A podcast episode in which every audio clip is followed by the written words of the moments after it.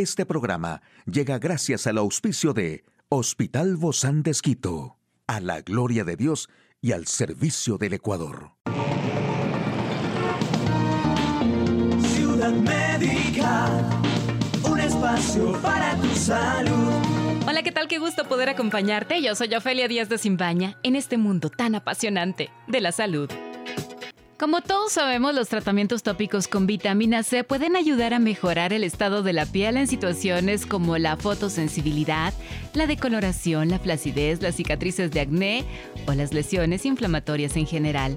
Es capaz de unificar el tono de la piel, disminuir manchas de pigmentación, atenuar las líneas de expresión, aumentar la elasticidad, mejorar la firmeza o prevenir el envejecimiento gracias a sus propiedades antioxidantes. La vitamina C puede combatir los signos del envejecimiento y regenerar las células muertas. También actúa como despigmentante sobre las capas superiores de la piel, mejorando su aspecto y aportando luminosidad gracias a sus efectos despigmentantes. Y también como antiinflamatorio, porque posee un alto poder balsámico. Está comprobado que reduce la inflamación de la piel, por eso su aplicación en pieles afectadas por esemas o psoriasis muestran excelentes resultados. Su alto poder regenerante y reparador se debe en parte a su participación en la producción de colágeno. Por eso su uso en cosmética es muy efectivo frente a la flacidez cutánea. Además, es el ingrediente idóneo para mantener el nivel óptimo de hidratación en la piel. Aquí el detalle más actual en el campo de la salud. El café es beneficioso para casi todo el mundo. Desconectar de las redes sociales una semana puede mejorar el bienestar. Es hora de hacer limpieza digital perdonar, un acto de generosidad que mejora la salud física y el bienestar mental. Bueno, pues diversos estudios apuntan a que un consumo moderado de café se asocia a menor mortalidad, pero puede tener efectos indeseados en algunos grupos de población, por ejemplo en embarazadas. Esos beneficios incluyen una reducción en la mortalidad por todas las causas y un menor riesgo de enfermedades cardiovasculares, varios tipos de cáncer, afecciones neurológicas, metabólicas como la diabetes tipo 2 y hepáticas, como la cirrosis, felizmente para las personas cuyo sueño es susceptible a la cafeína. A quienes no se les recomienda beberlo después de media tarde, el descafeinado también tiene esas ventajas, aunque entre los efectos agudos de la cafeína que duran unas tres horas está aumentar la presión arterial en consumidores habituales, este efecto disminuye, se produce una habituación y priman los efectos beneficiosos de otros componentes del café, sobre todo en el metabolismo de la glucosa, que es lo que disminuye el riesgo de diabetes.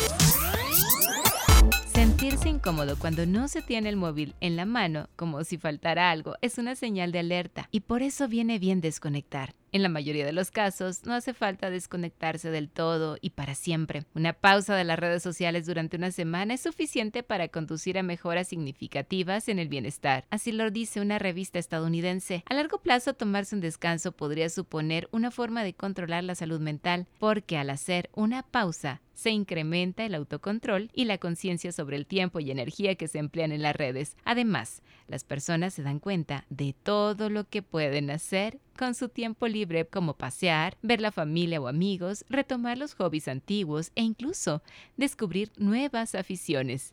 Tu autoestima empieza a mejorar y se modifica el estado de ánimo. Realizas cambios que te hacen sentir mejor.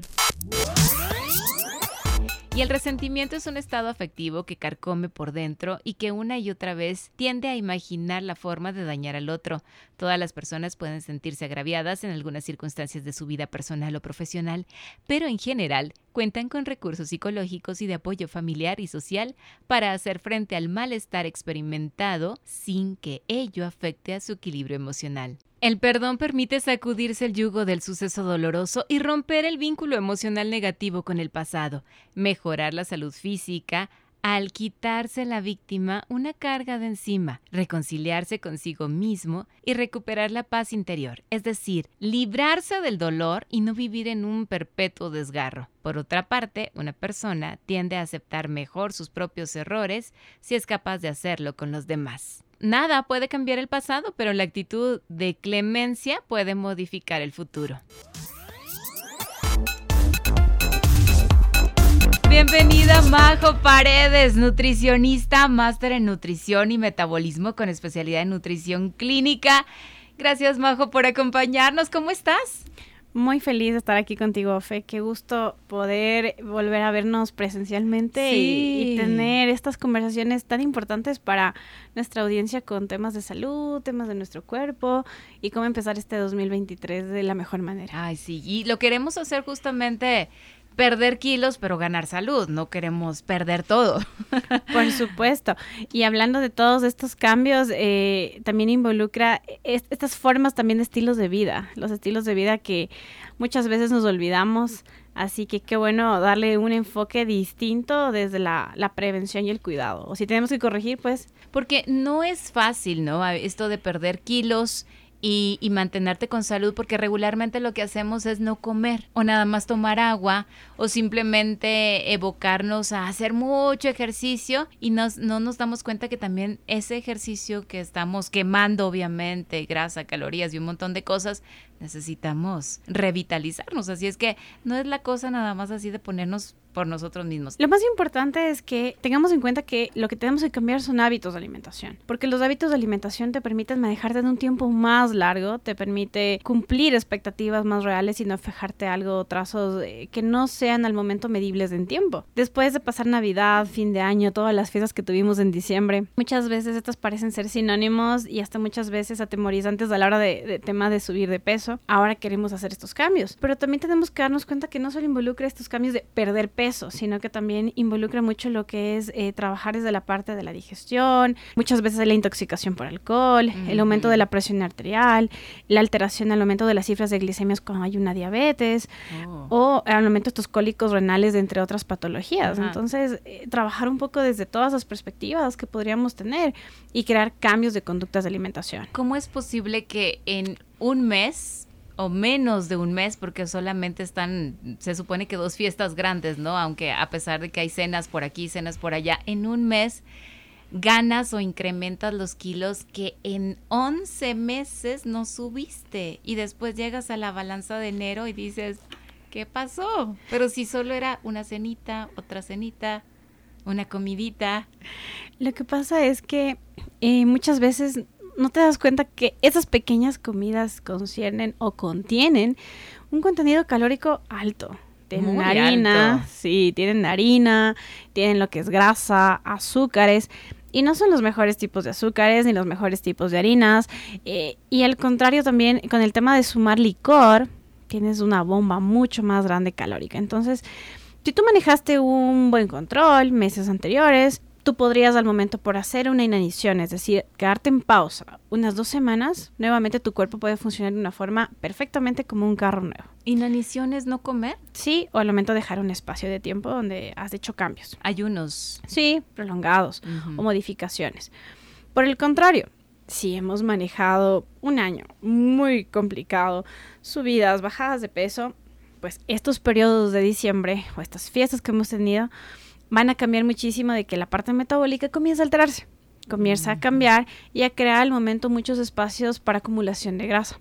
Esta grasa comienza a acumularse en ciertas áreas de nuestro cuerpo y por ende genera estos procesos de resistencia, de insulina, al momento genera lo que son procesos de inflamación, aumentos de la presión arterial, cambios del aumento cardiovasculares, pero es por todos los contenidos que tienen estas comidas, más mm. copiosas, mm. más elaboradas. Se estima que si nosotros empezamos a, a, generar lo que es una pérdida de peso, por lo menos de un kilo eh, por semana, podríamos nosotros manejar lo que es una pérdida de 4 kilos de la presión que podemos sufrir, por ejemplo, en las rodillas. Entonces tú podrías ahí un poco ver estos equivalentes de qué pasa, o sea, qué tan beneficioso es perderlo. Algunos estudios refieren que entre perder entre 1 a 2 libras por semana sería como un estimado mínimo, o sea, que tú podrías hacerlo. ¿Y se puede hacer Hacer eso? cambios, por supuesto. Bueno, es que se ganaron rapidísimo. ¿Por qué se pueden perder tan rápido? Se pueden cambiar cuando tú generas eh, el cambio de estilo con toda la dinámica que involucra lo que son rutinas de alimentación. Uh -huh, Me refiero a que vuelvas nuevamente con eh, horarios establecidos de comida, eh, generes al momento un esquema, una estructura de menú, tengas al momento eh, una delimitación con alimentos más saludables y en estos me refiero a escoger el tipo la calidad del alimento. Más que el costo o el contenido en, en, gramaje, involucra la calidad del alimento. ¿Qué significa calidad de alimento? La calidad significa que tú escojas alimentos eh, en las mejores consistencias. Me refiero a organolépticas, es decir, Ay, color, olor, español. sabor, textura, ¿sí? Eh, que tú puedas escoger alimentos que puedan jugar o reemplazar un rol de otro alimento. Por ejemplo, sí. un grano un grano chocho, choclo, alberja, garbanzo en un almuerzo, podría reemplazar lo que es eh, al arroz, el tallarín, ajá. a unas papas. Tienes el mismo alimento de origen al momento de almidones, pero encuentras al momento un equivalente de proteína y un efecto saciante. Mm, Entonces, y claro, te vas a llenar. Por supuesto, encontrar estos mediadores o estos equivalentes ayuda muchísimo a cumplir estos efectos de saciedad. Lo importante es no dejar de comer, ¿verdad? También, porque nos equivocamos ahí en el hecho de que dejamos de comer. Sí, se piensa mucho que saltar comidas o que si haces una comida es suficiente y no es así. No todos los cuerpos funcionan de una forma tan estructurada. Uh -huh. Muchas veces nuestro cuerpo necesita un, un, al momento como un empujón y este empujón se habla de tener espacios entre 4 a lo que son 3 horas 30 que tú tengas un pequeño break.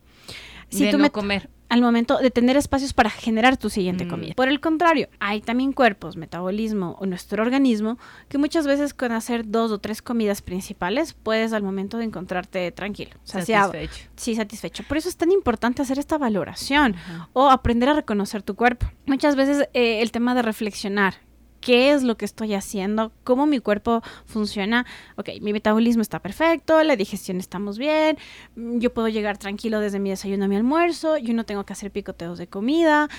Si tú en realidad haces estos actos de conciencia de qué es lo que está pasando con tu cuerpo, puedes hacer una dinámica tranquila. Ah, y para eso tienes que decir, aléjate de la tentación, por favor, porque hay muchas tentaciones. Ya está tu compañero comiendo algo, alguien en la oficina, eh, la familia, ¿no? Y las cosas que también nosotros compramos. Y obviamente ahí tenemos un mea culpa que hacer muy grande. Es cierto, Majo, que comer, eh, que el dejar de comer hace que nuestro metabolismo sea más lento? Dejar de comer lo que hace es que tu metabolismo cambie la forma de trabajar. No se hace más lento, lo que hace al momento es que ocupa reservas de energía de otras áreas de tu cuerpo para seguir trabajando, cumpliendo funciones. Uh -huh. Y luego eh, uno las quiere rellenar con otras por cosas. Por supuesto, porque el cuerpo es tan inteligente que ocupa reservas del hígado, músculo, páncreas y sigue cumpliendo las funciones uh -huh. vitales de tu día. Uh -huh. Eh, lo más importante aquí es que tu cuerpo siempre maneje una estructura, manejamos un reloj interno y que ese reloj interno siempre esté activado, teniendo un combustible, que es como nuestra gasolina de nuestro carro, y haciéndole trabajar permite que tú puedas encontrar los objetivos. Por supuesto, si este objetivo, como el que lo estamos mencionando el día de hoy, se basa en bajar de peso uh -huh. o bajar estos kilitos extras que claro. estamos buscando en estos inicios de año. ¿Qué tal esto también de, porque no todo es la alimentación, ¿no? Mucho, y el ejercicio, obviamente, del que tú hablas, mucho tiene que ver también con el estado de nuestra mente, de nuestro corazón. Todas estas emociones creo que también ah, es la alegría del cuerpo. Se habla muchísimo de que todo lo que se relaciona con pensamientos, sentimientos y percepciones juegan un rol muy importante en el toma de estos, estos alimentos a cómo los puedas reflejar en uh -huh. nuestro organismo.